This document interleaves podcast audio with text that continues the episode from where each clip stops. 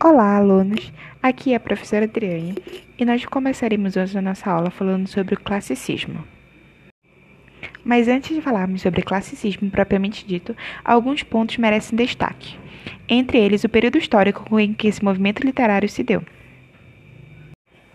O classicismo ocorreu por volta do século XVI, sendo antecedido pelo período da Idade Média, onde temos a literatura trovadoresca, que é regida pelos valores teocêntricos. A literatura, como reflexo da sociedade, demonstra na escola trovadora a sua apreciação pelo teocentrismo, sua ligação com o pensamento teocêntrico. Mas com o passar dos anos e com a mudança de pensamento, com a chegada do humanismo e os valores sendo modificados para um valor antropocêntrico que coloca o homem como centro daquela cultura, nós vamos ter o aparecimento do Renascimento e com ele o classicismo. O classicismo então surge como uma ruptura com a escola anterior.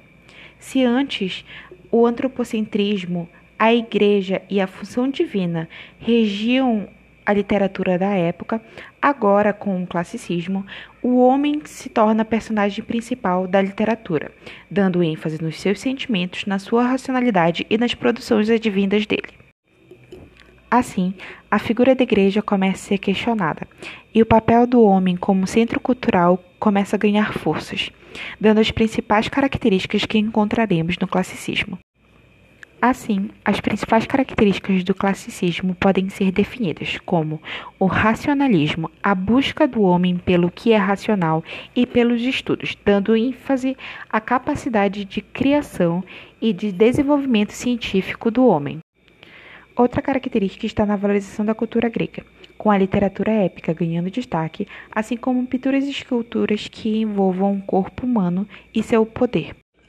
Entre outras características, temos o hinduísmo, que seria a satisfação dos desejos, característica diretamente relacionada a essa valorização do corpo humano.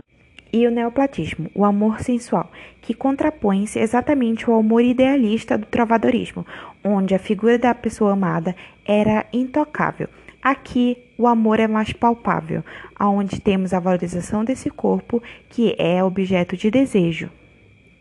Além da valorização do físico, há também a valorização do intelectual. Agora, o homem é o centro do estudo. É dele que se provém a ciência que vai regir a sociedade. O homem classicista é questionador. Ele questiona o mundo à sua volta, criando assim as possibilidades de novas fronteiras. Na literatura, obras como Os Lusíadas de Camões e as produções de Shakespeare são exemplos onde podemos encontrar as características classicistas. Em ambos os autores, o homem é em foco, sendo na busca pelo conhecimento ou na demonstração de sentimentos que são valorizados, onde os personagens trágicos, por exemplo, de Shakespeare, demonstram ali seu sofrimento, suas angústias, onde nós podemos ver as principais características do, dos pensamentos universais do ser humano. Aqui encerramos nosso pequeno resumo sobre o classicismo. Até a próxima!